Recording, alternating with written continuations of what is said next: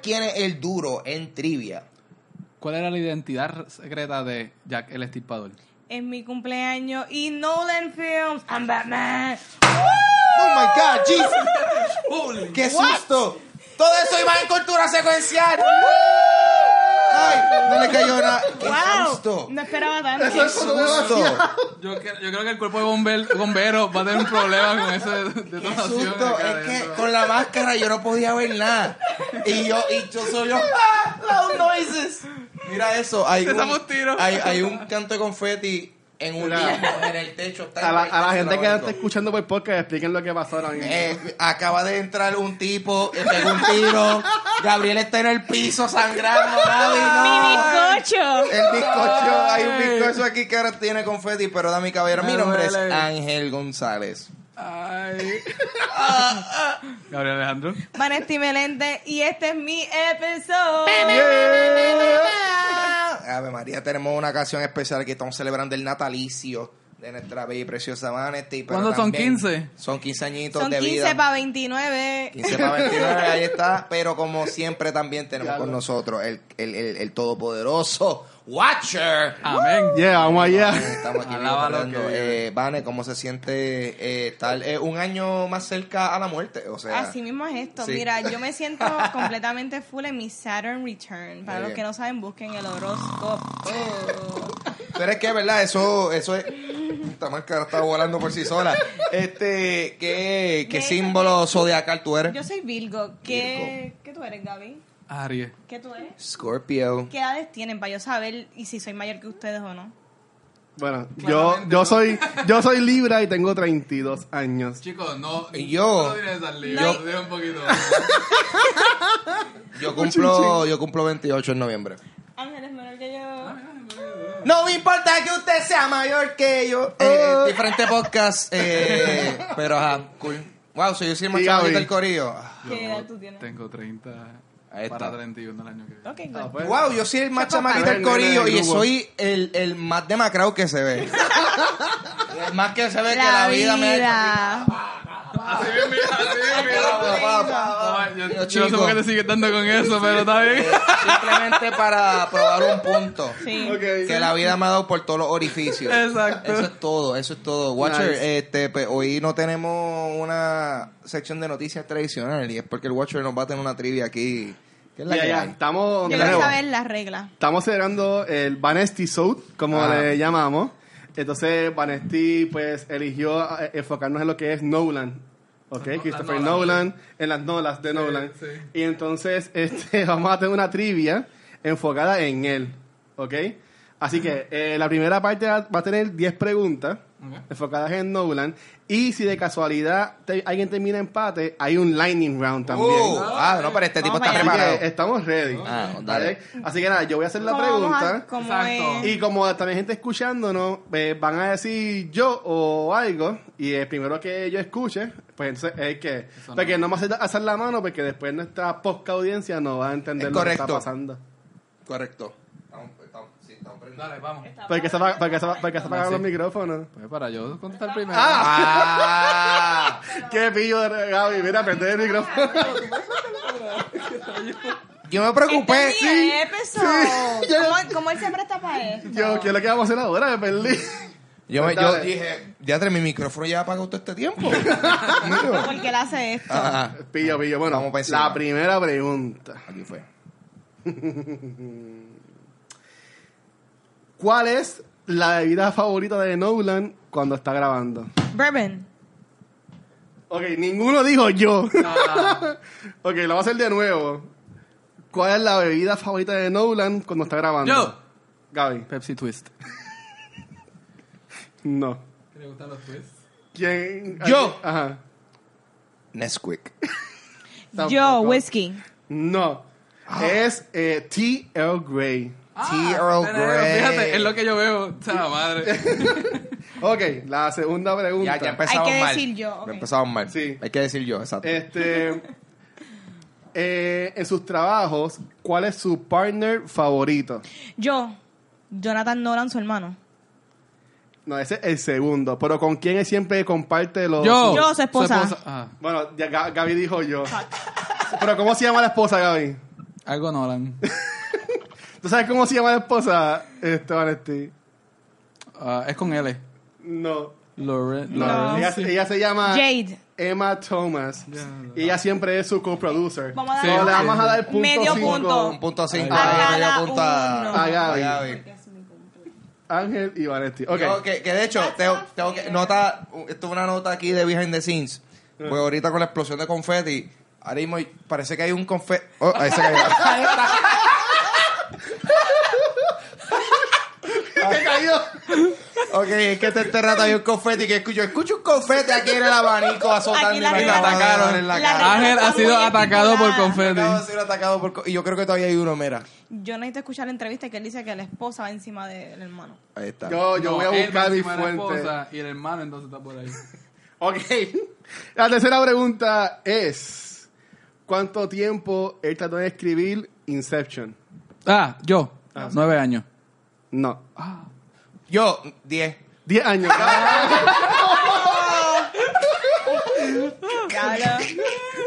Qué porquería. Ay, Me un encanta. De la eso. manga, de la manga. No, el, el truco viejo de darle una más por encima, eso lo hace Will of Fortune. eh, la mo- el Eso es The Price is Right. Right, Un centavo. uno con uno. Ya, ajá. Ok. La cuarta pregunta. Según Nolan, ¿cuál es su mejor trabajo, pero que nunca salió, se pudo crear? Hay No dos películas, hay, él tiene dos y no, no. No sé. oíste yo. No, sí. No sé, que no se pudo crear porque la primera de él fue de Following y se pudo crear. Sí, pero eh, él, bueno, pues, esto no se lo da a nadie, Ok. pero él, en una entrevista que yo conseguí, él mencionó que para él su mejor trabajo fue una película que él hizo, o él había escrito, nunca se hizo, de Howard Hughes, que iba a salir Jim Carrey. Ah, sabía. Pero en ese tiempo también salió la película de Aviator Ah, de. DiCaprio, y pues para no hacer dos películas del mismo No, tema, pues él eligió no hacer la película. Ah, wow. Pues nada, Y Aviator, ¿nos gusta en general? No. No. Ay, Wow, nos perdimos una película de Nolan. con Jim Carrey. Sí, yo eh, hubiese Y, y preferido eso. Carrey que en papeles dramáticos se, se luce. Él se Claro. vota, Hubiese él se preferido. vota. Antes de, de que volviera Sí. loco. No Sunshine of the Spotless Mind. Exacto. Ok, la quinta pregunta. Creo que la, la puse difícil, pero vamos a ver. Yo entiendo que está bastante fácil porque yo lo sabía antes de buscarlo. El confeti. El confeti estaba bestial. ¿Qué película él escribió en un road trip junto a su hermano? Yo, Ah. Ángel. Memento. Sí. ¡Sí! Era eso, era Yo eso. no creo que hagan Mami, yo sí, yo espérate. Déjame, déjame. Este es bien personal. Déjame analizar esto. Yo me fui, yo dije yo para ver si. Bueno, sí, Galle- punto ganan. cinco, dos y... Memento. Dame caballero, wow. Déjenme ganar. Yo estoy, no es por nada, yo estoy sorprendido que yo me supe esa. Ok. Ahí está No, no, no, la, no. la pregunta número 6. ¿Cuál es el social media favorito de Christopher Nolan? Yo, adivinando Twitter. No. Yo no Yo, sé. eh, Latin Chat. No. Yo, Facebook. No, era un trick question, ninguno. Él no tiene ni Sí. email. Ah. Ah, quería decir MySpace para ver si él como que él es de la de, de- de- like the one guy que él está no no no MySpace está gufiado todavía. Justin Timberlake, él. vamos, aunque esto se mencionó ahorita, pero era parte de las preguntas, así que la voy a hacer. Ah, Así que te permito para que contesten rápido. ¿Cuál fue la primera película de Nolan? Yo. Yo. Dirk lo dijo primero. No, Ah. tú lo dijiste primero. Dale, Gaby. Es Following. No, producida fue Following. Sí, The Following. Ok. Próxima pregunta. ¿Cuál es la película favorita de Christopher Nolan? Yo. Star Wars. No. Esa fue la Pero- película que le inspiró a él. Pero las de, él, de las que le hizo. No. De, No. de, de- ¿Cuál es la, la película que a él le gusta más? Su favorita. No sé. Yo vi la entrevista incorrecta. ¿Cuál es la de William, William Randolph Hearst? Rosebud. yo Citizen Kane. No, no, no. No. Eh, Blade Runner. Porque. Ok. Y. Ok. Esta yo entiendo que es bastante fácil. ¿Para qué película fue su única nominación al Oscar de Best Director? Yo. Ajá. Se me fue. Dunkirk. Sí. Ahí está, ya, no, Dale, yo no le iba a decir. Y ya. Entonces, Ah. Ok, para que vea, la gente vea lo que hay. Ahora mismo Ángel tiene dos puntos. Wow. Vanesti tiene un punto y Gabriel tiene 1.50. Ay, yo cómo salía Así que- Yo estoy 50. perdiendo. Así que esta última pregunta Vale, y 10. vamos a ponerle 5 puntos y el que la conteste Ga- gana. ¿Ok? ¿Están listos? Dale. Dale, dale. interrumpe ahí. No, para que tú estés grabando esto, que no vaya a ser que algo Sí, está sí. pasando y no se está grabando. Esto no se puede replicar. Christo- No. Christopher Nolan es zurdo o derecho? Yo. Derecho. Zurdo. ¡Ah! Tiene que haber otro puntos. Pero es que como quiera tiene que haber otro lightning porque se quedó igual. O Ángel Sí. gana. Ángel gana. ¡Ángel ganó! Ángel gana. lo Ángel ganó. Se lleva el Ok, dale, yo gano. Está contento, pero ganó, ganó. Gracias, dame caballero. Eh, yo sabía que esto iba a pasar. Yo tengo el espíritu, tú sabes, de sportsmanship. Vamos a darle un break a esta gente aquí. Ustedes piensen que me gane. Estamos aquí, Ave María. Eh, yo debo confesar, debo confesar Que fue donde la manga. que cuando yo dije la de Memento, eso fue súper de la manga. Eso fue bien, eso fue bien yo. O sea, yo me iba en el viaje y iba a decir, sí, una de las de Batman, like, like nah. Pero No. dije Memento, wow, y fue, no, wow, so, ah, eh, hay otro canto de confeti. Ese era el canto de confeti que me estaba haciendo la vida de cuadrito. Acechando. Y dame caballero, eso ha sido el trivia. Obviamente su servidor Ángel González salió como ganador, pero vámonos rapidito porque tú sabes, a, a pesar de que estamos en victoria y en celebración, Gaby como quiera, se leyó un par de cómics. Gaby siempre. cuenta.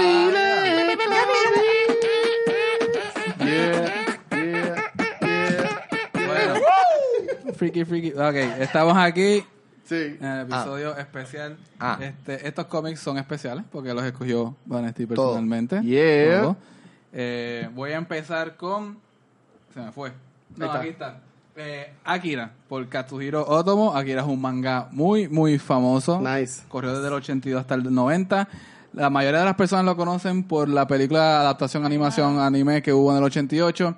Pero la película solamente cubre como uno y medio de los volúmenes del manga. El manga extiende mucho más después de la película. Eh, es curioso porque aunque el, la- el anime de Akira fue bien famoso, eh, Steven Spielberg está en el récord diciendo que Akira fue lo que comprobó que el anime no era eh, mercadeable en los Estados Unidos. Para los 80 el anime no era mercadeable en los Estados Unidos. Wow, ok. Y Steven Spielberg lo dijo. Steven Spielberg dijo, aquí el anime no es mercadeable porque esto es alta, aquí la gente busca en su animación algo mucho más liviano, etcétera. Este no se dio para entonces, pero 10, casi 15 años después viene Dragon Ball Z y cambió el mundo. Eh, el mundo occidental por lo menos. Pero a, a- Akira a- le abrió las puertas también a Ghost in the Shell. No, no, no, después, después, después de Akira vienen todos estos art- pero esas películas se consideran como art house, porque existía Vampire Hunter D, Apple Seed, No, y tuvo, tuvo un theatrical release también. Sí, sí. Importante. este, de nuevo, yo, yo eh, me encontré a Akira el anime en sexto grado, que fui para quienes se acuerdan de Blockbuster Video. Yo iba a alquilar Wow. cosas. Y yo me acuerdo que para ese tiempo yo estaba bien pegado con Dragon Ball Z, con otros anime buscando. Me encontré a Akira y después de Akira yo no pude ver ningún anime más en mi vida. Loco, yo, yo y hasta el día de hoy yo no puedo ver otro anime porque es que no llegan al mismo nivel de No. profundidad que Akira. yo encontré a Akira buscando piratear canciones de Shakira. Ah, Me fui como que por par de letras. Pero tú, fiao, like totalmente Worth it. worth it, worth it. ¿Tú sabes qué?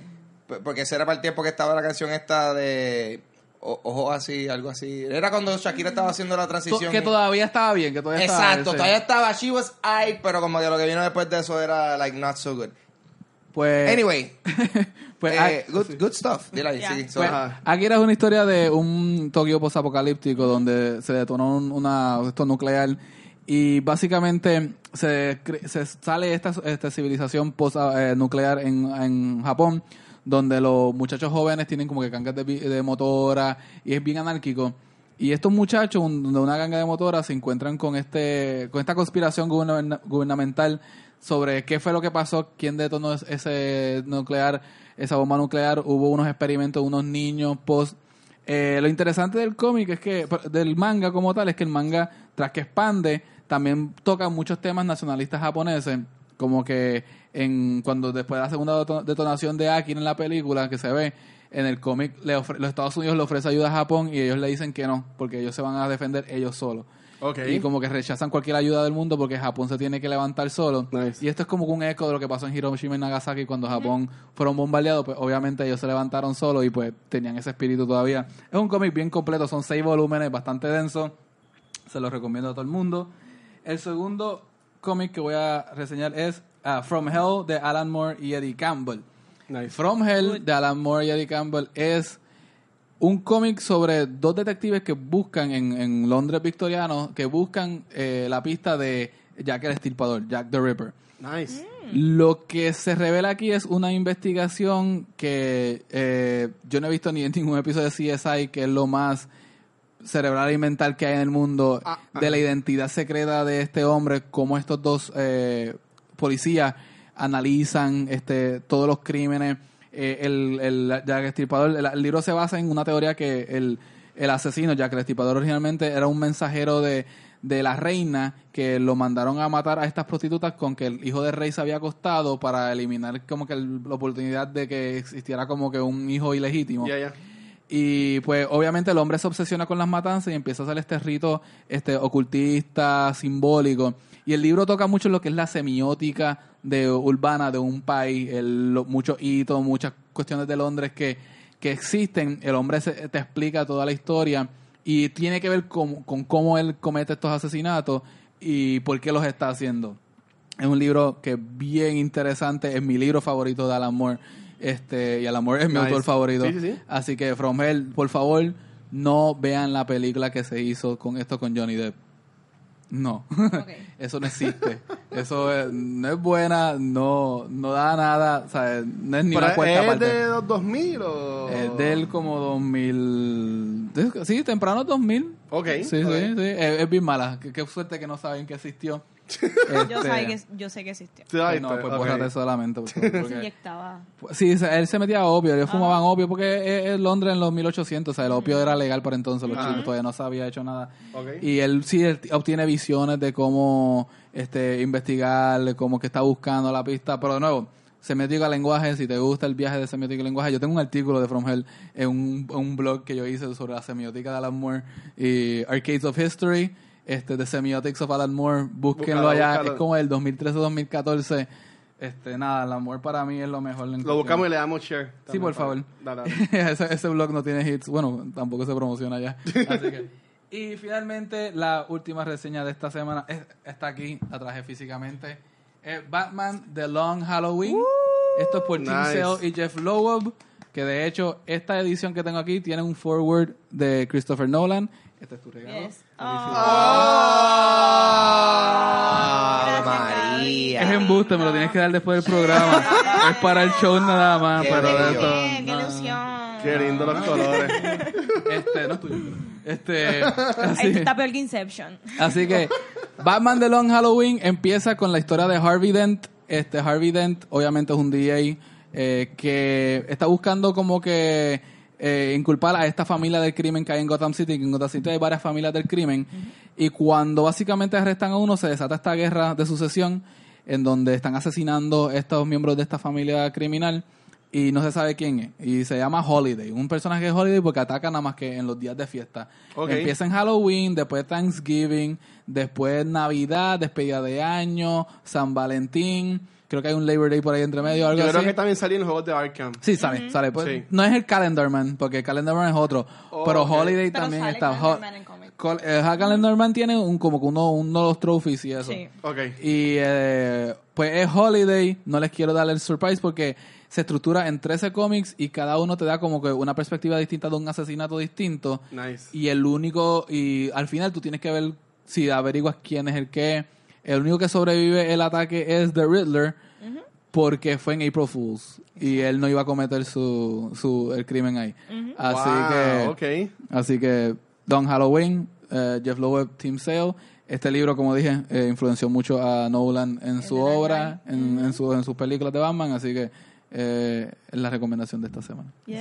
Oh, nice, nice, nice. Y estos cómics ustedes los cogieron porque eh, se, se comparan mucho con los que los trabajos de Sí, Nolan. sí, son bastante como que son investigaciones. Nolan siempre tiene el esquema este de que en el tercer acto, cuarto acto te da el twist de lo que está ocurriendo.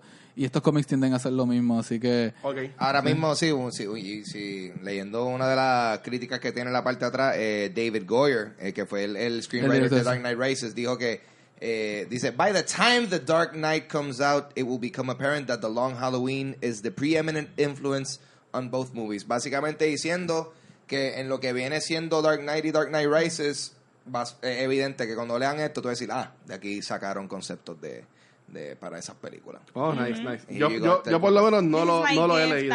Los no, Halloween. los Halloween bien tengo que bueno. buscarlos para Muy bueno, de verdad. Excelente. Ok, muy Gaby bien. acaba de leer par de cómics Y para va- celebrar el cumpleaños de Vanesti. It's my birthday. Yeah. En mi cumpleaños yo escogí hablar de Nolan Films. Y quiero Yes. hablar de mis top 5 Nolan Films, pero primero vamos a hablar un poquito de este director que me ha inspirado y ha, ha insertado, ha hecho un inception en mí, para mí, Uh, amor nice, hacia nice, el nice. film. I get it. Mira, Nolan es un director bien visionario y presenta sus historias complejas a una gran escala. Nolan, yo no sé cómo él hace esta, esto de screenwriting de alguna manera que son rompecabezas.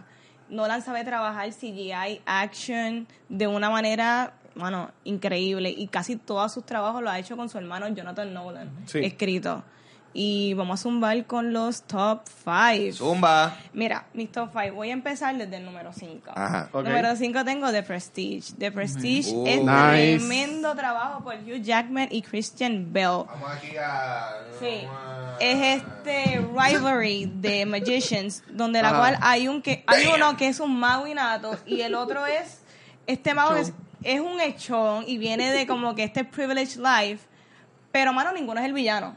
Realmente tú no la hace de alguna manera que tú entiendas los motivos de estos dos personajes Sí. ambos personajes son ambiguos, no son buenos completamente y tampoco son malos. Y ahí Nolan te presenta sus primeros plot twists bien, Sí. bien buenos. ¿Qué ustedes piensan? ¿Vieron The Prestige? Sí, sí, sí. Mano, a Sí. mí, a mí cuando esta película, eh, esta película yo siempre la confundo con la otra, The, Illu- The Illusionist. no, la misma vez. no es. No, The No, es Illusionist. The Illusionist. eh, porque, ¿Quién salía en The Illusionist? eh, yo creo que... ¿cuál? Ok. Yo no me acuerdo. Eh, exacto. Pero era de Magic. Era eh, Edward Norton. Yo creo eh, Edward Norton y, no, y se me olvidó quién más. Es que siempre estas dos, estas dos películas las confundo, pero la que me acuerdo más era esta. Porque sale David Bowie haciendo de, Ah, de Nikola Tesla. Sí, Oh, Tesla, wow. sí. Eso, es, eso es bien esencial para el plot de esa película. Era Edward Norton, sí. Sí. Era, era Edward Norton, ¿verdad? Exacto. Eh, o sea, y esta película, yo El me acuerdo, yo la vi, me gustó mucho. El Sí, twist está genial. Y, y no sé, a mí, a mí yo sí, eh, me encanta David Bowie, su trayectoria musical, pero también, tú sabes, no sé, cuando él sale en películas, o sea, The Labyrinth, súper memorable. Entonces Sí. también verlo en esta película siendo de, De Tesla. de Tesla, es como que, wow, qué cool fue verlo ahí. So, esta película, Sí, no, me en gustó verdad que mucho. Yep. Sí, es un period piece del 1800. Bueno, obviamente la electricidad se está como que innovando. Sí. Y pues hay muchos experimentos basados en electricidad. Y estos magos usan de, estos, eh, de estas invenciones para aplicarlos a sus shows de, de magia. Y me gustó mucho que, que- que insertaran esto como que en un tiempo debido con esta gente. Aluden a la rivalidad entre Tesla y eh, Bell. Graham- Ajá. No, no, es Bell. No, Bell es el teléfono. Graham Bell. No, Graham Bell es el teléfono. Este Edison, Thomas Edison. Y, La Thomas, bombilla. y Thomas Edison eh, hacen como que varios como que comentarios, coquetean con eso. Pero sí, es una historia bien desarrollada, muy buen como que re- presentada. Y sí. Sí, a mí de esta película fue de las primeras películas que yo vi cuando empecé yo como que a, a entrarme en lo que era el cine, que estas películas que dejan a uno mind blown en cuanto a, a giros hacia lo último, esta cuestión de que pues el personaje de, de Christian Bell era en verdad dos personas, sí, sí. él- Son él- él y su gemelos. hermano sí, que se vivían, el, se vivían el, el, el- la, farsa, que era como el, al principio de la película te lo dicen, Sí. que ven al asiático y dicen, mira, se está viviendo la farsa. Que esta película a- a- ahorita vamos a discrepar en varias cosas porque a mí, a mí me gusta este Christopher Nolan, pero yo tengo problemas con las, las historias de él. Ok. Este, sin embargo, la dirección de él es excelente. Pero esta historia sí eh, se asegura darte como que la- los apuntes de, de narración de como que esto está aquí, esto está aquí, y cuando sella al final es como que totalmente eh, sellado, o sea, como que es perfecto. Así que es, es bien buena. Sí, ¿no? Y, y por lo menos ahí tú ves como el personaje este Hugh Jackman se va más por lo que es la tecnología, usando lo de, lo de Tesla que tú dijiste. Ajá. Cuando en verdad este Bale era más, este pues, usando el truco de dos personas. Era más claro. práctico. Sí, Sí. sí, sí. Exacto, el personaje de Christian Bale era más como que un, un, es un truco clásico de carnaval, como que jaja, somos gemelos. Exacto. Ay, me gusta lo, lo que impulsa este plot y el, el rival- rivalry entre ellos es la muerte de la esposa de Hugh Ah. Sí, Jackman. porque ellas eran partners, ¿verdad? Exacto, ella era como que el asistente de, del magician y pues, mano, Ma- yo ma- nunca entendí realmente si el Si personaje de Christian Bale no. realmente Sí, le sí. hizo los nudos Para que que no se supone que se hiciera y ya se ahogó o no. Y ahí yo entiendo mucho el, este, a Hugh Pero Jackman él fue por bien su- ambiguo, pero el personaje de Bale fue bien ambiguo también Súper con ambiguo. eso, con, Entonces con yo no sé cuál de los dos fue el que hizo el nudo. Si el gemelo, si el gemelo que era Ah. el que amaba al esposo o el que amaba a Scarlett Johansson. No sé cuál de los dos fue. Que era el más... A mí lo que me gusta es que la, la esposa era, bueno, es Piper Perabo. Sí. De Coyote Ugly Sí, sí. y Covert Affairs. Sí, sí. Bella. Honey, Sí, ella sí. honey. Pero no duró mucho en la película. No, porque esta película Pero cuando yo la vi dije como que, wow, Sí. qué nice. Esta película, ahora tú la pones a ver, es como que un, un mundo alterno en donde, tú sabes, no sé, ahora la veo como que paralela a The Greatest Showman. Sí, sí, yo la vi. Él estaba preparándose para ver el Es, show. es como que la segunda parte. No, la, antes, la, la Prelude, antes, un antes. Exacto, exacto, ahí está. Yo encuentro que los set pieces estaban espectaculares Sí, y no, como es siempre hermosa. Nolan Es hermosa. visualmente increíble y Mike- Michael Caine otra participación más. Esto, esto es Esta es una repetición Sí. de muchas apariciones de Sí, Michael Caine en las Esa- películas esa de una Nolan. pregu- unas preguntas de Lightning Round, que cuál, cuál actor ha sido el que más ha trabajado con él. Hubiese ganado con esa, pero Sí, perdí. o sea, él, él ha salido en siete películas de, de Nolan. wow. You must understand Sí. That. Michael Caine Wow. Tres de, tres de in Batman. Sir. Mira, ya, ya tengo aquí. Sa- salió en la 3 de Batman. Tres de de Batman. Batman. Salió Inception. en Prestige, en Inception. Prestige. Y él, él hizo un voice acting en Dunkirk. Ah, mira, no sabía, qué chévere. Sí. Tecnicismo. Pues esa es, ¿Cuál es la mi cuarta? película número 5, número 4. Número 4 es Interstellar.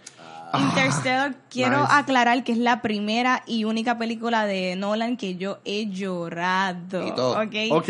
A mí me afectó mucho la, relación te tocó en de la fibra. Cooper y Murphy. Yo soy, como, si- como todos saben, yo soy una daddy's girl. Y eso a mí de verdad que love transcends like time and space. Y esa historia me gustó muchísimo. Aquí es que Nolan se va full sci-fi. Aquí Nolan te habla de dimensiones, wormholes, te habla de time y este traveling y el espacio. Y a mí me encantó, de- sinceramente. Este, me gusta mucho cómo cuando ellos llegan a esta al planeta del agua, que yo creo que cada hora son, creo que es Siete años creo que eran. siete algo así. años. Y eso para mí me dejó como que mind Piteado. blown, ¿me entiendes? Y ella con el rush de que se. Sí, increíble. De verdad que esta película es súper buena. Sale Anne Hathaway, sale este Matthew McConaughey. All right, all Increíble. right, All right, all right, all right. Y de verdad que me encantó. Matt Damon sale. Matt Damon. Matt Claro, Damon y claro. no es de... Eh, este- spoilers. Spoilers, ¿verdad? Esa- Porque él no salía como que. Eso fue como que, Supone wow, que no, este tipo está supone aquí. que no. Sí. Well, antes de estar en The Martian. Exactamente. Nice. Ok, él estaba ready ya, él estaba ready para estar extraviado. Él estaba ya. practicando. Hey, ah. me gusta todo eso, como que Christopher Nolan se toma el tiempo de hacer este research de teorías reales para él crear estas películas. Y de verdad que me gusta la complejidad que él inyecta en esto. ¿Qué ustedes piensan de Interstellar? ¿No te mucho- gustó, Gaby? No, Gaby. Espera, ok, Wow, pa- para la gente que no está escucha ese, es va- ese es válido. Como estamos en la mesa, Gabriel y yo estamos de frente. Y lo cómico es que cuando Vanetti pregunta, Gabriel me mira como que de, habla tú, o algo fue que yo. Ver, Pero tú puedes decir que no te gustó. Yo voy, mira, mira, mira. Yo, yo tengo, tengo- yo voy a ser breve con lo que voy a decir para que Gaby se manifieste. Wow. A mí me gustó mucho la película. A mí me gustan películas que, que a veces, o sea, me gustan películas que yo salgo y yo estoy like, espérate, y tengo que analizar lo que pasó y después como que, ah, super cool.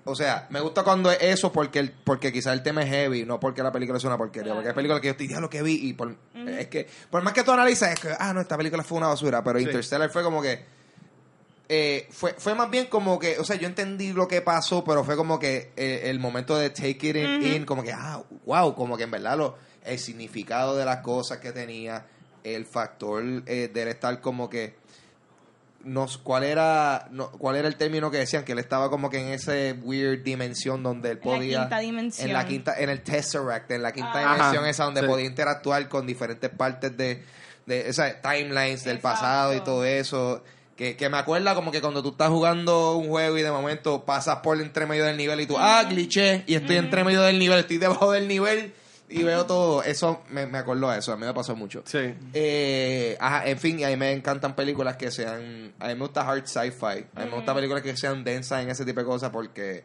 eh, no sé, es bien interesante ver cómo estas personas entonces analizan. Porque para hacer un hard sci-fi efectivo, pues tú tienes que pues, hacer, sci o sea, hacer ciencia que tú digas. "Eh, bien, eso es creíble. Eso Claro. pudiese Sí, sí, sí. suceder y ese tipo de cosas. A ver, Gaby. Ay, es que Es entra- posible irse Sí, por sí. un hoyo negro, Corillo, es lo que Sí, estoy un diciendo. wormhole. Ok, sí, Gargantúa el- se ajá. llamaba. Yo no sé si esto es hard sci-fi es la cosa. Hard porque- sci-fi. What? Porque el fi- Dímelo, Gaby. porque el mismo final, ¿sabes? Un wormhole es la ausencia de luz, la ausencia de luz, no existe nada que pueda cruzar por ahí. Entiendo que hay, hay licencias poéticas y, y liberales con la creatividad, pero Tu cara es una licencia. la película tiene un build, la película es un build up de que se tienen que ir, se, se tienen que alejar todo, este, para llegar a este wormhole al final y que él se transporta a una dimensión donde él puede ver a su hija por los tiempos y está en esta dimensión. Eso no, es- ¿sabes? Tú no tienes que saber Cosmos para saber que dentro un- de un black hole no va a haber un wormhole. No, es que no hay, es ausencia de luz, no hay nada. O sea, antes de entrar a un black hole, a ti te pasa spag- spaghettification, que es que tus extremidades se estiran y tú mueres al Mira. instante. Después no te van a poder ver. Por lo tanto, Mira. entrar a uno es como que, ok, después te transportaste a estos mundos para espiar en tu familia. No sé, para mí fue un cop-out ese final. Pero y Mira. Ant-Man. Pero mira, mira. cop-out, ¿qué? ¿Qué pasó, Dani? Ant-Man no se mete al... No se mete un wormhole, es No, lo que hacen, eh. se hacen chiquitos, se hacen uno de estos, eso es totalmente fantasía. Pues exacto, esto es fantasía. Ángel quiere decir algo. Pero todavía está un hoyo negro. Uh. Que tú sabes tanto de esto. ¿Qué tú crees? Aparentemente las extremidades se estiran y de-. Ángel. No no sé. No, no, no, pero... Yo no sé. Yo, A mí me gustó. cuando se trata de hoyo negro, ¿A quién tú? cualquier, cualquier interpretación para mí es válida. Porque es como que. Pero es que hay interpretaciones científicas que ya saben que y lo dictan, ¿sabes? Ajá. Eh, Carl Sagan, Ajá. en, eh, bueno, bueno, este, Neil deGrasse Tyson en Black Holes and Other Cosmic Quandaries, básicamente Ah, como pero- que... re- re- ¿Era un black hole o era un wormhole? ¿Cuál es la diferencia? No, no, no, porque es que se sabe que cuando hay ausencia de luz no hay presencia de nada. Cuando hay una ausencia de luz es el- el- lo que se llama el, como el antimatter, Ah. es ausencia de luz. Pero no ese nada. wormhole fue implantado por los seres llamados them. Espérate they. un momentito. So, Así que a ti no te, a No ti no te sabemos gustó si fue porque tú piensas que condicionado. no fue scientific Es correct. que- no, es que en cuestión de narrativa tampoco creo que ese final hace nada para la historia que estaba construyendo ahí. De hecho, Bueno, pa- la historia como, de, de- con su hija. como te dije, cop out. Para mí como que se fue, te, te hacen este mayor como que enfoque de lo tecnológico, Oh. sci-fi, teoría. La historia de la hija es algo presente y algo bien importante, pero después para que se acabe centrado en eso nada más y cómo tú atas los cabos de lo, todo lo demás. Bueno, porque en, durante la historia, según como yo la entendía, Valentín me, me puede decir si, si está igual que yo, pero como yo lo vi fue que la, él, todo se resolvió gracias a la hija y todo lo que ella aprendió y quiso hacer para poder este conectarse a su padre o poder llegar a o algo así por el sí, estilo. pero ¿cómo? La hija se quedó en la tierra. Se puso a leer o algo Sí, así. pero no, no es que, él, no le es que envi- él hizo envió nada. la, la solución a las fórmulas que tenían. Exactamente, se O sea, comunicó con ella. Eh, se comunicaba con ella por eso, pero de nuevo, es- tienes un problema con el planeta Tierra, ¿dónde se resuelve eso? Y se enfoca en lo de un aspecto de la película nada más. Eso está bien. Para sobresalirse. Mm, O sea, eh, fue algo como que para mí fue Perry, como que no, no Está fue. bien. a mí me gustó. Anne Hathaway. Es válido. El personaje de, de Anne Hathaway, a mí me gustó Como mucho. que, pero no es que es mala, o sea, como que es entretenida. Lo que pasa es que cuando llega a ese final es como que, ah. Ok. Supuestamente tenía otro final distinto que me enteré después. ¿Sí? Que ese no era el final original y que algo pasó que tuvieron que terminar con ese, pero chévere.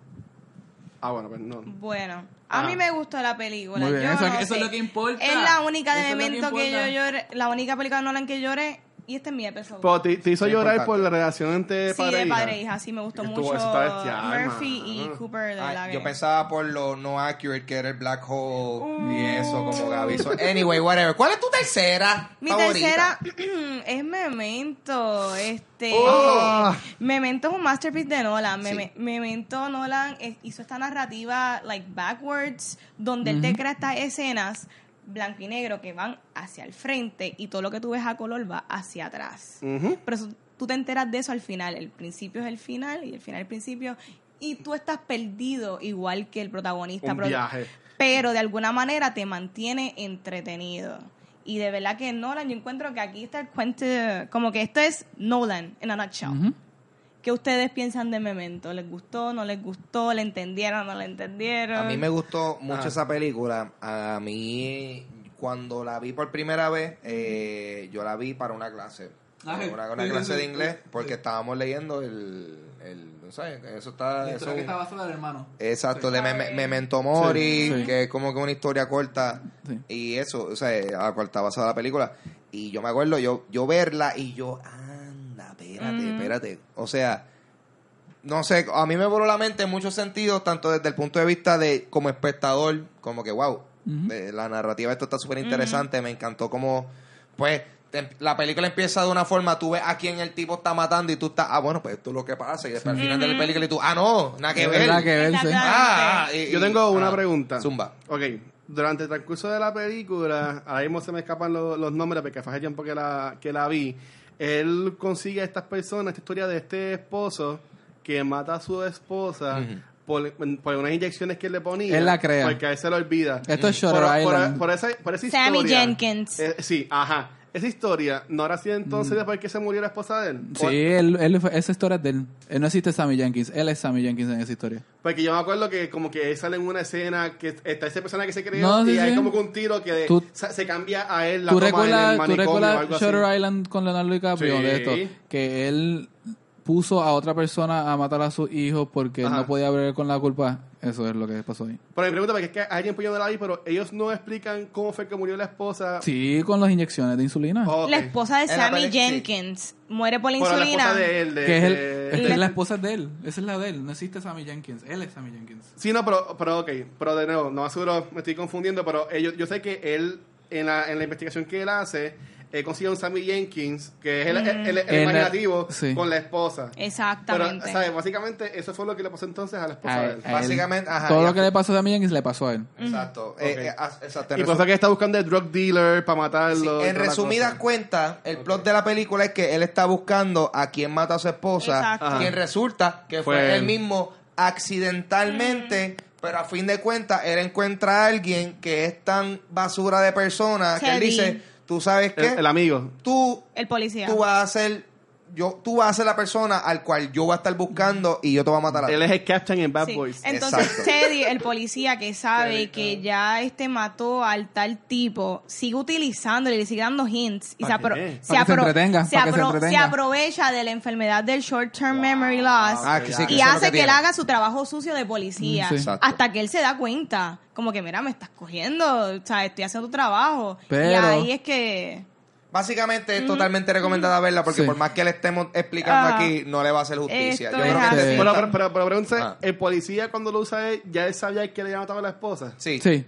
porque y ya, como quiera lo usa, entonces. sí, porque ya, ya le había dicho. For the lows. en- No, en no, no, lo usa para hacer el trabajo sucio de policía, pero también para mantenerlo entretenido porque, Mm. eh, porque el hombre sigue buscando una, una, una víctima, porque Exacto. él no puede, o sea, él... él no siente time y al tú no sentir time, tú no puedes entender lo que te está pasando. So, tú, él pero siempre tiene esta sed de él- venganza. y como no reconoce que él es el culpable, él sí va a seguir buscando a quien a qué culpar. O sea, Memento es mi favorita de Christopher Nolan porque para mí Christopher Nolan eh, cojea mucho de las historias. Christopher Nolan es bien bueno haciendo ejecuciones direct- de director, pero para mí él cojea mucho para la historia. Porque ahí entra Tú- hermano. Tú no empatizas mucho con los personajes ni con la historia que él está haciendo. En esta película sí, porque la trama es basada en uno de los personajes y todo el truco de, la, de, lo- de los tiempos, las memorias, se basa en esta, esta, en esta, en este personaje. Pero el tema mayor de, de por qué me gusta Memento es que Memento es como que el spiritual successor, la secuela no oficial de una película del 51 de Akira Kurosawa que se llama Rashomon, que es donde un- violan a una mujer, matan al esposo y entonces tienes una policía que está haciendo una investigación y tienes cuatro testimonios distintos y tienes cuatro personas que cuentan algo distinto. Entonces tú tienes cuatro perspectivas del mismo crimen, siendo ha- haciendo algo totalmente distinto y básicamente la cuestión es quién tiene la verdad cuando una persona que fue la- uno de los testigos fue la mujer violada, si la verdad está manipulada por emociones y por trauma, la persona que ve si la, si la verdad está manipulada por alguien que no conocía del tema, Ajá. un, campo, un campesino que también estuvo o el que hizo la violación, que también lo entrevistan a él, o si la básicamente por aires de, de ínfulas de superioridad. Y esta película es lo mismo porque al final el personaje, spoiler, nos enteramos que él manipula su verdad.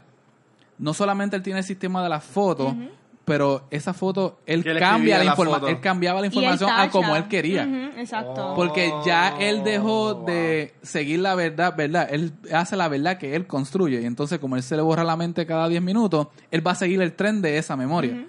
Entonces ya no es real. Y así es que él llega a matar al, a Terry al final. Porque como Teddy le dijo la verdad de Al lo que... principio de la película. Al principio, exacto. Como- pero es realmente Ajá, el final. que es el final de la Como historia. Teddy le dice la verdad y él no quiere aceptarla, pues él pone a Teddy en su mira y ahí es que lo termina matando. Pero él lo dice al final, cuando él cuando al final de la película, no cronológicamente, Ah. él dice, pues tú te vas a poner en mi lista porque es que no le cayó bien lo que le había dicho. Y es básicamente el tema de si la verdad de nosotros es nuestra verdad o si nosotros estamos condicionando esa verdad por nuestros traumas, nuestras predisposiciones. Sí. Ese es el tema de momento y, y- y se ve en Rashomon, si no lo han visto, Kurosawa en el 51 hizo Rashomon y es Sí. excelente. Rashamon, mi Digimon favorito. evoluciona a. Dime. ¿A quién? A Rashomon. Ultra Rashamon. Ultra Rashomon. Y después de Sitin, locura. Vamos para allá. Mira, vamos para mi película número dos y aquí viene mi cheat. Mi Ok. cheat son dos películas, Ah. Batman Begins y The Dark Knight, porque ambas la tengo en la misma categoría porque no quería hacer un top six. Ok. Mira qué problema. Válido, Uy, Válido, entonces. ambas, son, ambas son muy importantes Ah, para el, el superhero genre. Yo te diría sí. que Batman Sí. Begins fue la introducción de Nolan a lo que él puede hacer con una película de superhéroes. Esto, esta película se puede decir que fue un standalone realmente. Sí. Y aquí te trajo un backstory de lo que es este Bruce Wayne, Batman, sus motivaciones, este su exactamente, de hecho, Nolan utilizó unos villanos medio obscure con Scarecrow y Ra's al Ghul. Este y sí, yo encuentro que Batman Begins fue bien impor- importante y crucial en esto del superhero genre. sí, mano. Pero imagínate de Dark Knight. Dark Knight fue, olvídate, rompió todos los esquemas. Aquí fue que Nolan ju- Dominada, sí. jugó con todos los juguetes que él tiene para hacer todo lo que él podía hacer para un blockbuster. Él demostró lo, cómo él puede llevar una película así a grandes escalas. Y vamos a hablar de Ledger, Ledger. realmente. Sí, yo, te, yo te película diría que ha de él. sido de los mejores de él. villanos, Sí, definitivamente. sí. ¿Qué ustedes creen de Yo me acuerdo de haber visto esa película en el cine. O sea, yo me acuerdo de esa película, yo haberla visto en el cine. Me acuerdo el día, estaba ahí y, de, de- como que salí yo, diadre, que yo acabo de ver esto. O sea, esto no es una película de superhéroes. esto, esto fue yo, vi una, una obra de arte. O sea, esta película yo me acuerdo en sus momentos más tensos, yo estaba, ¿qué va a pasar? O sea, el- la, el- la escena de del Joker y los dos botes que está Sí. diciendo, mira, un bote tiene el poder de explotar el otro bote, alguien tiene esa, ese momento de tensión, o sea, hubieron unos momentos de increíble tensión, la actuación, Sí. eh, tú sabes, excelente por demás, y, y yo siento que, o sea, fue un, no tan solo, yo digo que uno de los pics en, en, en términos de películas Super- de superhéroes, pero sino que un, un buen ejemplo de, de, de una un, un clásico cinematográfico punto. O sea, de, her- de superhéroes, de whatever. No, en Sí. general, Sí, esta general, película general. es... ¡mua! Va, va a durar... O sea, eh, eh, yo creo que hasta, hasta más que muchas de las películas de Marvel. Sí. Eh, Sí. Dark Knight específicamente va a perdurar Está ahí, está ahí. por el tiempo de los tiempos. La tenemos aquí. Vamos a. Mira esto, mira Sí. eso. O sea, eso. O sea, escenas como esta acá atrás, esa, la interrogación de ellos, hello. Empezando por el opening scene, que es el heist de los Wow. clowns enmascarados. O sea, el- la van contando. Así Y mismo. se van eliminando La uno película empezó con un hype y, nunca bajó de eso, ¿me entiendes? Sí, yup, yup. Cada vez fue mucho más elevado. Mira, tú dijiste lo de los botes. Sí. Pero a mí lo que me voló la cabeza fue cuando está la que fue Katie Holmes, que después fue la cambiaron. Maggie Gyllenhaal. Ah, Maggie Sí, Gyllenhaal. pues está ese personaje con, en los drones de Cuando la explotan y yo, ¿qué? ¿Qué? Y, y ella, y ella dice como que, don't worry, it's okay. y Papi, ahí, que ¡bu! Eh, a mitad de oración, cheque, nos fuimos. No. No, y ni se diga cuando de momento tú sabes que, que el Joker empieza a fusilar a los, a los Batman wannabes. Sí. Ajá. Y yo, ya esto está fuera de... O sea, porque me gustó eso porque como que se enseñaron, o sea, se vieron eh, real world stakes, como que, mira, sí, o sea, o la anarquía que se puede formar, ¿tú me entiendes? Y eso, no sé, yo creo que estuvo bien genial y yo todavía no he visto película de superhéroes que me haya sentir así como No, esa, no. que yo diga como que, "Ah, me está moviendo y todo. Es que yo pienso que lo, lo que la va a diferenciar por siempre, bueno, hasta que llegue una que, le, que le gane, es que es un superhero movie, pero si tú la puedes ver y la puedes ver como una película, entre comillas, normal. Detective, noir No- no- movie. normal, ¿sabes? Ajá. Y- y- Y, Exactamente. esto va a la par con, con lo que es Nolan, ¿sabes? Porque este tiene estos, estos character pieces, así por el estilo. Sí. Sí. No, genial. De acuerdo. Sí, no, completamente. No, yo estaba esperando que Gaby hiciera. Tú sabes que esta película es una porquería. A mí me da mucha gracia porque mucha del fandom no quería a Heath Ledger como el Joker. Eso fue un backlash bien brutal y Nolan. Nolan se mantuvo de que firme de que sí, yo veo lo que este muchacho va a representar como el Joker y ustedes van a ver. Bueno, ese, ese metió y rompió todos los esquemas de que yeah. ganó el Oscar post. Está póstumo. feo, está feo. Y es bien triste cuando uno lo piensa. Es bien triste, mano, pensar que eh, la. Esta, eh, Heath Ledger hizo. like, bueno, la actuación de su vida.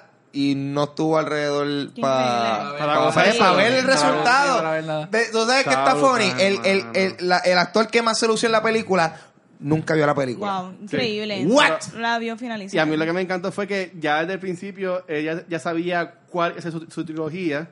O sea, al, al final de la primera película, Batman Begins, sale la tarjeta. Sí. Sí. Y según, yo creo que nunca lo confirmaron per se, pero según se decía, yo que yo entiendo que también iba a salir en tercera parte. Tengo de, entendido que sí. de la, de Yo la me trilogía. imagino, yo, yo estoy claro de que iba a haber algún tipo, o sea, considerando los otros personajes que han salido de una película a otra, como el Scarecrow, que es en la primera y la segunda, que se Ah. ve que ese tipo de continuidad, que es bien lamentable de, de, pues, las cosas que no se pudieron ver por la, pues, la lamentable eh, passing on of a great legend que Sí. fue Heath Ledger. Para mí, este, yo soy un más fanático de Marvel, eso pues mucha gente lo sabe, pero yo entiendo que Dark Knight es la mejor película Sí, de superhéroes que, es la que hay. Sí, sí. que hay. Esa es la que hay. Sí. Ahora, Pero falta la número uno de mi lista. Ahí está, ahí está, tira, tírala. Inception. ¡Oh! Mira, Inception me da goosebumps. Mira, la primera vez que vi el trailer de Inception trabajaba en el cine y yo lo Yeah. único que me acuerdo es son los el score de Hans Zimmer. el-. Y yo esta película este de qué es? Yo solo lo único que yo sabía era que era salió Leonardo DiCaprio, era Christopher Nolan y tenía que ver con sueño. Era lo único que yo entendía de esa premisa y los horns que estaban sonando. Salía yo, yo soy Gordon Levitt también. ¿Sabe? Le- mi jevo, yo soy Gordon Levitt, so, okay, y Ellen Page también. Y también sale Tom Hardy. Mira, el elenco está brutal. corillo, salud Está ahí a brutal el fuego. elenco. Y Michael Caine again también sale. Mira, cuando Y Cillian Murphy, el Scarecrow. también Ajá. salen Ahí también. tantas personas. Mira, esta película, cuando yo la vi por primera vez, yo dije, hubo un shift en mi vida. Yo dije, wow, ya yo entendí cuál es mi tipo de película y es esta. Inception jugó con mi mente, mi perspectiva de lo que es la realidad. La realidad es subjetiva, lo que son los sueños. Y a mí me encantó, a mí me fascina todos estos conceptos que Nolan presentó en esta película. Este, tenemos al, al protagonista que es Leonardo DiCaprio, que está lidiando con ¿verdad? el aftermath de lo que él trató de hacer lo que él hace, el Inception, a su esposa y la dejó en el limbo. Así que, ¿qué ustedes creen de esto? Eh, eh, igual fue una película que yo me acuerdo cuando yo la vi, yo me quedé como que, espérate, what, que yo, que yo acabo de ver. Ajá. Porque eh, es una película que definitivamente se aprecia más si tú la ves más de una vez Sí. por el sentido de que porque es bien es bien es un- bastante densa en ese sentido por por, pues, por los los temas y you gotta go one deeper. Pero en términos de por ejemplo visuales eh, fuera de control o sea yo a mí algo que me gustó de por ejemplo Doctor Strange fue que Doctor Strange evolucionó conceptos visuales que se vieron por primera vez en Inception esa cosa de las ciudades y de momento. Lo del pasillo dando la vuelta. Ajá, toda esa Sí. cosa. Es, entonces, ejemplo, esa escena de- del pasillo dando vuelta que tú sabes, si tú ves los behind the scenes, ellos hicieron un set Ajá. que es un pasillo que da Eh, vuelta. en realidad, O, ajá. eh, o sea, es otro ejemplo de cuando. O sea, esta película es ot- otro ejemplo de cuando tú tienes una buena historia y tienes una visión cinematográfica excepcional. Ah, boom, ¡mua! Eh, ahí está. A mí me encanta esto del concepto de tú ir sueño tras sueño, layer tras Sí, layer, y cómo tú vas despertando de cada uno y a veces te puedes quedar hasta en el mismo limbo. y que cada y que cada sueño que sabes entre entre más deeper you go in más tiempo más, más lento pasa el tiempo que ese otro viaje y Sí, porque ellos están cayendo en esa van. por se está Exacto. cayendo 20 ajá, y pero ellos están en, en y como- como ellos tienen que levantarse, que tienen, hay- tiene que haber algún este motivo y cada uno, cada uno tiene que tener como un tipo de, ¿cómo es que le llaman ellos? como que el sustito de que se están cayendo ¡oh! Sí. y, y a mí lo o sea tú sabes que esta película es buena cuando el concepto de Inception está Se convierte se lo dice eso es, Claro. eso es ya lo papi esta gente a mí me hizo un Inception para ir a ver ese sitio. Se co- es ahora Inception es parte de, de- del slang de la de la jerga eh, cuando uno habla por ahí Sí, sí, sí. a ese Yo me acuerdo haber visto el trailer y yo, y yo me sé de que el diálogo que This is your responsibility, you're not prepared for this. Y yo acá, muerta en vida, esta es mi Sí. película. Pero sí, a mí me encantó mucho Inception y de verdad que Christopher Nolan demostró aquí todo lo que él puede hacer, de verdad. Ok, final de Inception. ¿Qué ustedes piensan? Abierto. El topito. No importa. Yo, Exactamente. yo No importa tengo, la, absolutamente yo tengo la nada. respuesta. Actually, se reveló bastante Sí, recientemente. eso mismo iba a decir. Ah. Se reveló bastante recientemente. Tú- bueno, tú lo sabes. Eh, Michael Caine. eh, Michael Caine reveló Uh. el final. Luego Y de fue- cuántas películas con Nolan. Sí, después de varias. Ya no va a salir más ninguna de Ah. Fue- y, fue- y fue- y- y Michael Caine dice porque fue, fue algo que, que Christopher Nolan le confirmó a Michael Caine, Ok. ¿verdad? Eh, eh, Watcher, ¿verdad? Sí, sí, eso fue. Pues en efecto, esa- el final controversial de que si en efecto si es un sueño Pues, o si es realidad, es confirmado que es en efecto realidad. Ok. Porque eh, Michael Caine Michael. Caine habló con Christopher Nolan y Christopher Nolan dijo que todas las escenas en Que donde salía. está Michael Caine, el personaje de él, Es real. es real. Ok. Y él sale al final, dame caballero, fue un final feliz. Precisamente. Así que el topo se cayó. El topo se cayó. Pero Sin me- embargo, Ajá. Ah. Inception es una muy buena película que es la- una de las mejores ejecuciones de efectos de cine. Ujú. Pero lamentablemente tiene este cult following que, enfocado en todas las cosas equivocadas de la película. Ok. La gente se enfoca mucho en no entendí lo de los sueños, ¿sabes? El tiempo va más lento y mientras más profundo tú vas, el tiempo se va deteniendo, pero hay mucha gente que se quedó trancada en eso y la otra resto de la gente se queda trancada en si el topito al final se cayó o no. No Eso importa. no cambia nada de la Exacto. película, absolutamente no afecta, no hace nada para la película. El viaje de la película es ver todos esos efectos ocurriendo, todo ese entremedio.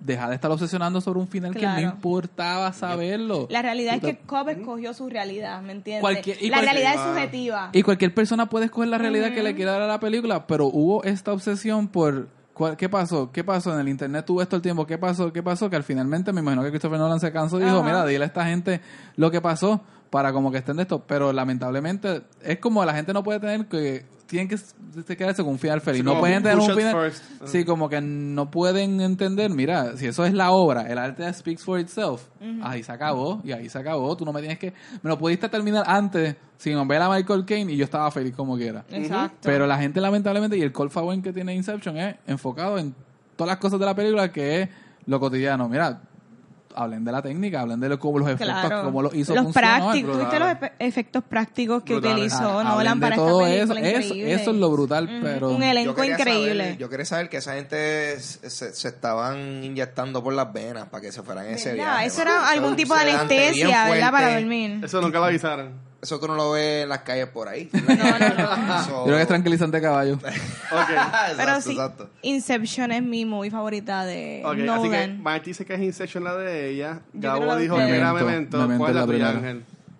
Eh, wow, wow, estoy dividido por, yo estaba dividido entre Memento y Dark Knight, yo voy a tener que decir Dark Knight. Yo Ok. voy a tener que decir Dark Dark Knight. Knight. Muy Muy buena, muy buena. Sí, sí, eh, no, sí, porque yo siento que esa película me pasa que a mí me gusta Memento, pero Memento es una película que yo la veo y con las intenciones de como que, yes, ay Dios mío, esta película es tan densa, yeah. Y, pero Da- Dark Knight es una película que mezcla como que yo, ah, María, pero Ah, que divertido de ver buena. porque ya ves a Batman. It's just Ah, fun ok, to sí, Es verdad. Es verdad, es verdad, es verdad. Memento, cuando yo- No, cuando no, no. Yo no voy a ver Memento de nuevo. Tranquilo, Uno- uno tranquilo. Como que con no. ganas de como que, wow, yo, I, yo, I wanna see- yo quiero como que estar pensativo y pendiente a esto, pero Dark Knight yo la veo y es como que, man, esta película es súper buena todavía, buen o punto. sea, Claro. eh, 10 años después, still good. Still Sí, good. mano. Sí, De mano. hecho, Insomnia, que también es una película de Nolan, muy buena con Robin Williams y Al Pacino, también la recomiendo. Lo que pasa es que, como vuelvo y repito, solo podía ser cinco. Sí. Pero muy buena también recomendada. La- y The Following. The Following es Que bien para el buena. que no sabe, este fue el primer feature film de Nolan La que solamente le costó 6 mil dólares. Y, y sí. tuvo un theatrical release. Y, y grababa los weekends, algo así era. Se tardó casi un año en grabar la película y lo logró. Mira Todo para allá. La mía, la mía Y él ni estudió para hacer un film este no, director, nada, nada. no. Esa era otra de las preguntas también del Lightning Round. Pero hubiese Pero, ganado, pero Ah, pues, mala mía. Pero nada, a mí ya fue eh, Inception. Y más aún también, eh, yo soy bien fanático también del hermano. El hermano ha traído muchas series que a mí me gustan, como hablamos hace un par de semanas de Westworld. Sí, Y también. Person of Interest, que la daban en CBS. Eh, que, este, que salía Jesus de la Passion of Christ, este, que Ah. ahora mismo no se me va el nombre. Este, Caviezel. eh, Jim Caviezel. Esa serie, en verdad, uf, a mí también me voló este, la, la cabeza. Que verdad que los Nolan Brothers son, Son la bien hostia. cerebrales, de- definitivamente. Sí, mano. Nolan es una inspiración para mí. eh, me abrió ¿verdad? las puertas al mundo del cinema y es uno de mis favoritos directores. ¿Él tiene, Ahí él tiene algo por ahí para los próximos? Después de Dunkirk, yo como que no he visto Pues mira, nada de él. Nolan quería hacer, de hecho, quería hacer la adaptación live action de Akira, pero eso se quedó en nada. Él, Ah. que- él quería hacer un Este- Bond, pero tampoco. Todavía no se sabe qué va a No pasar sé con qué Bond. pasó. Dunkirk fue buena, espérate. Mm. Dunkirk fue buena, pero no me encantó. Pero por eso no la, no la añadí en la lista. Dunkirk por tiene eso. buena ejecución de efectos y eso, pero Dunkirk. Y IMAX se no hay nada. exagerado. Pero en ¿Tú lo viste Dunkirk, sí, pero Dunkirk no tiene nada de historias ni No, nada memorable que no uno se acuerde. Es como que no hay ningún gancho No que había tú agarres. diálogo realmente. No es que no tiene que haber diálogo, pero es que no hay ninguna historia Ajá. que es como que muchas Te viñetas. estas escenas. Eso mismo, sucedió. viñetas de cosas Ajá. pasando y, y tiene una de mis escenas favoritas de una película de guerra, Zumba. que es cuando el muchacho está en la playa que se agacha y tú ves en la distancia otro muchacho agachado y empiezan a caer las bombas y empiezan a levantarse cada uno. Esa escena es genial. No, definitivamente. Esa escena es genial. Visualmente Pero, es un genius. pero de nuevo, y es el issue que yo tengo con Nolan, que es que él no puede hacer pre- películas como que con una historia que te coge el gancho. Mira, tú le das esta película a Steven Spielberg y te das un Saber Private Ryan. Ujú. Que, te- te- o sea, que es una historia memorable, pero lo de Nolan es más efecto y en Dunkirk es donde se evidencia más el, el efecto Nolan, que es como que este tipo domina todo esto, pero le falta como que heart a veces en las historias de él. Falta siempre un heart. Y yo encuentro que él intentó con Interstellar y. Ah, y sí, fue, mira, sí, fue sí, un- fue sí, un sí. Eh, eh, tienes toda la razón. Pero maybe it didn't work. para no para todo el mundo, pero sí, ahora que tú lo Exacto. hablas, sí, por lo menos sí es lo, la lo intentó. leve heart que tiene. Pero yo encuentro que la quintessential este, película de Nolan es Memento realmente. Fue como que la primera Sí, como sí. que lo, lo- lo impulsó Sí, sí. como que este el ojo público y eso y, y esto. Espérate que estamos ahora en, en producciones. preparativo aquí. Oh. Una preparación preparativa. So, ok, podemos decir ahora mismo, Vane, ya que estamos en, No Sí. en, en tu Tengo episodio, calor. se puede decir que Christopher Nolan es tu, tu director favorito. Yo tengo varios directores favor- Ah, favoritos, suma. pero Nolan es uno de ellos. Nolan me gusta mucho, este, y me encanta cómo él dirige películas, escribe, y me gusta cómo me pone a pensar. Eso es lo que me gusta. Nolan tiene esta habilidad de hacer eh, media blockbuster films, pero que te deja pensando, y eso es lo que me gusta a mí. Ese es mi tipo de película. Sí, una película que sea como que Ajá. visualmente interesante, En unas pero escalas grandes, conceptos a veces simples, con unas preguntas gigantes, y me gusta eso. a mí, a mí, a mí también me gustan mucho las películas de Nolan. Yo, yo pienso que eres definitivamente de las personas, eh, yo creo que más consistente a la hora de de, o sea, no es que tiene una filmografía Pero no ha impecable, flops. pero él, mano, no ha tenido, él no ha tenido fallas, Ajá. sí, él ha tenido hits como la, que ha pe- sido... la peor película de Nolan sigue siendo una sí, muy, sí, muy buena sí, película. sí, ¿tú me sí, entiendes? sí, sí, sí, definitivamente. Ah, Ajá. Si, si él fuera a coger una película de Marvel o un Ah. personaje de Marvel, ¿cuál ustedes le darían a él? Bueno, yo, Se lo yo, hubiese dado Doctor Strange. yo diría Doctor Strange. Se lo hubiese dado Doctor Strange. Definitivamente ya tiene el, el, el, el bagaje y el conocimiento Sí, pa- sí. para trabajar con Para ese hacer tipo los de... edificios, los efectos de los edificios, Ajá. Pero fíjate, yo diría honestamente a esta altura, yo creo que Christopher Nolan pudiese hacer eh, una temporada de alguna serie de Marvel para Netflix en Uh. términos de, pues, porque como esas son más gritty. y- No, pero él no quiere trabajar con Netflix. No, no, pero, o sea, es yo acá diciendo... él es muy purista de cine. Él es bien cinema. ¿Tú crees Sí. que Christopher Nolan pudo haber hecho Christopher Robin? pues, posiblemente, pero tú Maybe. sabes, pero tú sabes lo Sin que... corazón. Tú sabes lo que sí Ya lo muy bien técnico que... y ya. Po. ¿Es un sueño o no? A lo Igor, completamente. Les voy a decir algo que no es un sueño. Y es que, dame caballero, Vanetti cumple hoy. so vamos a cantarle cumpleaños feliz.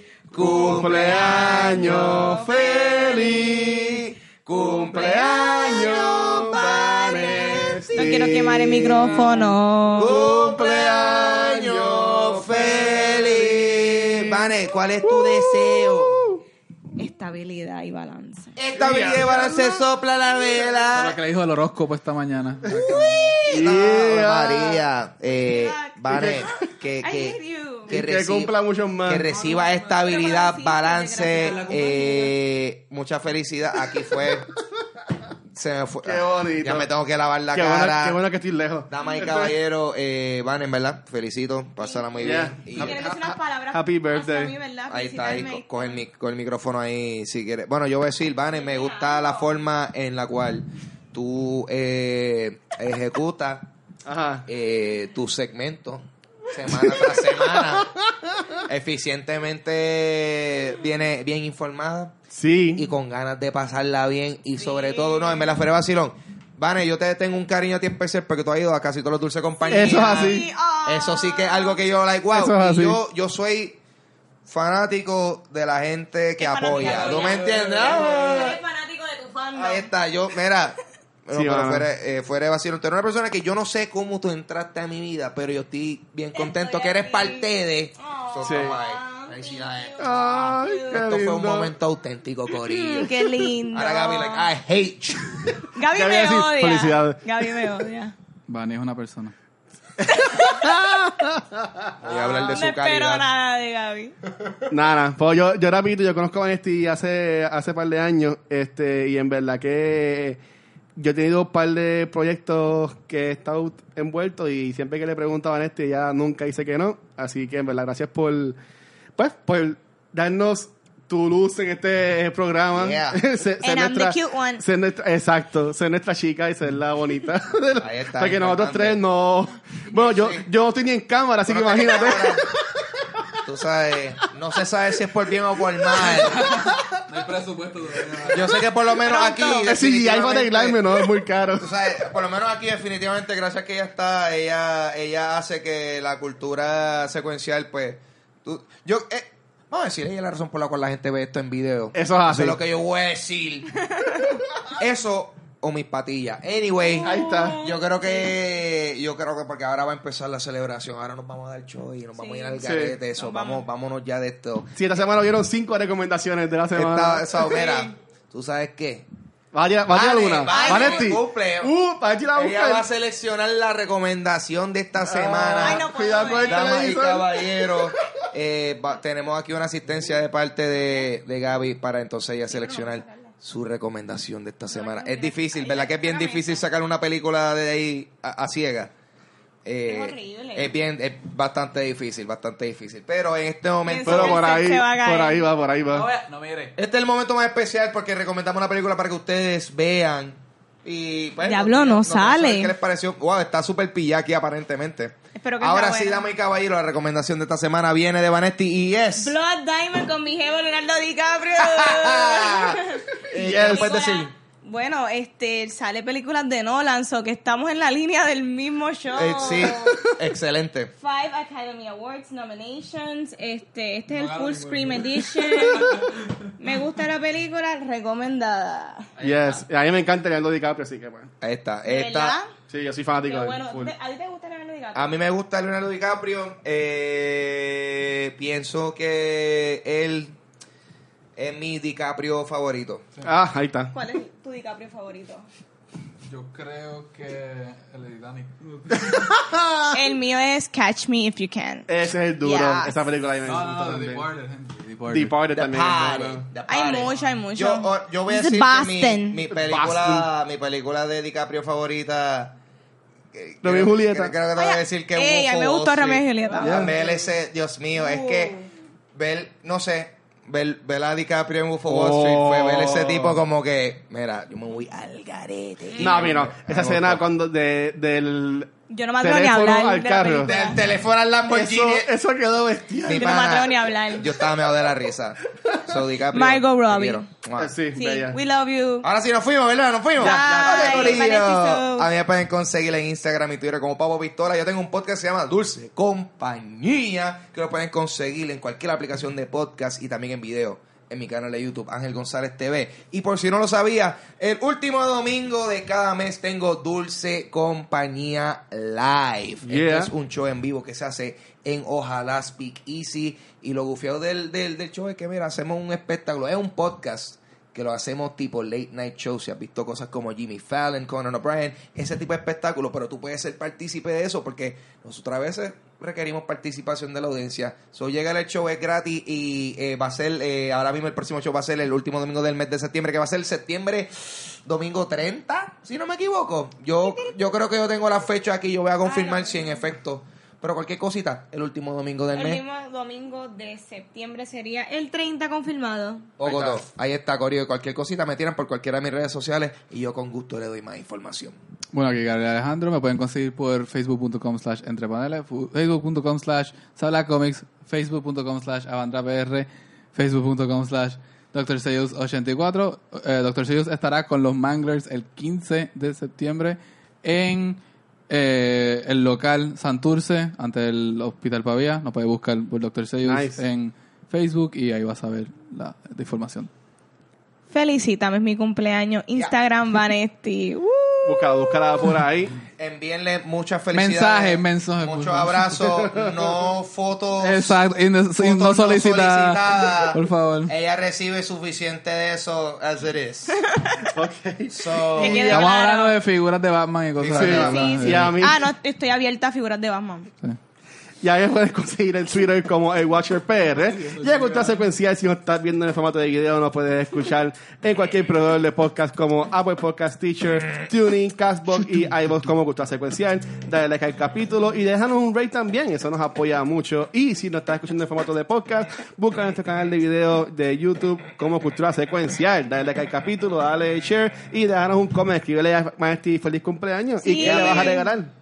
¿Qué me vas a regalar? a mi caballero. Hasta. Gracias, gracias por estar aquí nuevamente en otro episodio de Cultura Secuencial. Nos vemos la semana que viene. Chequeamos, gracias. Bye.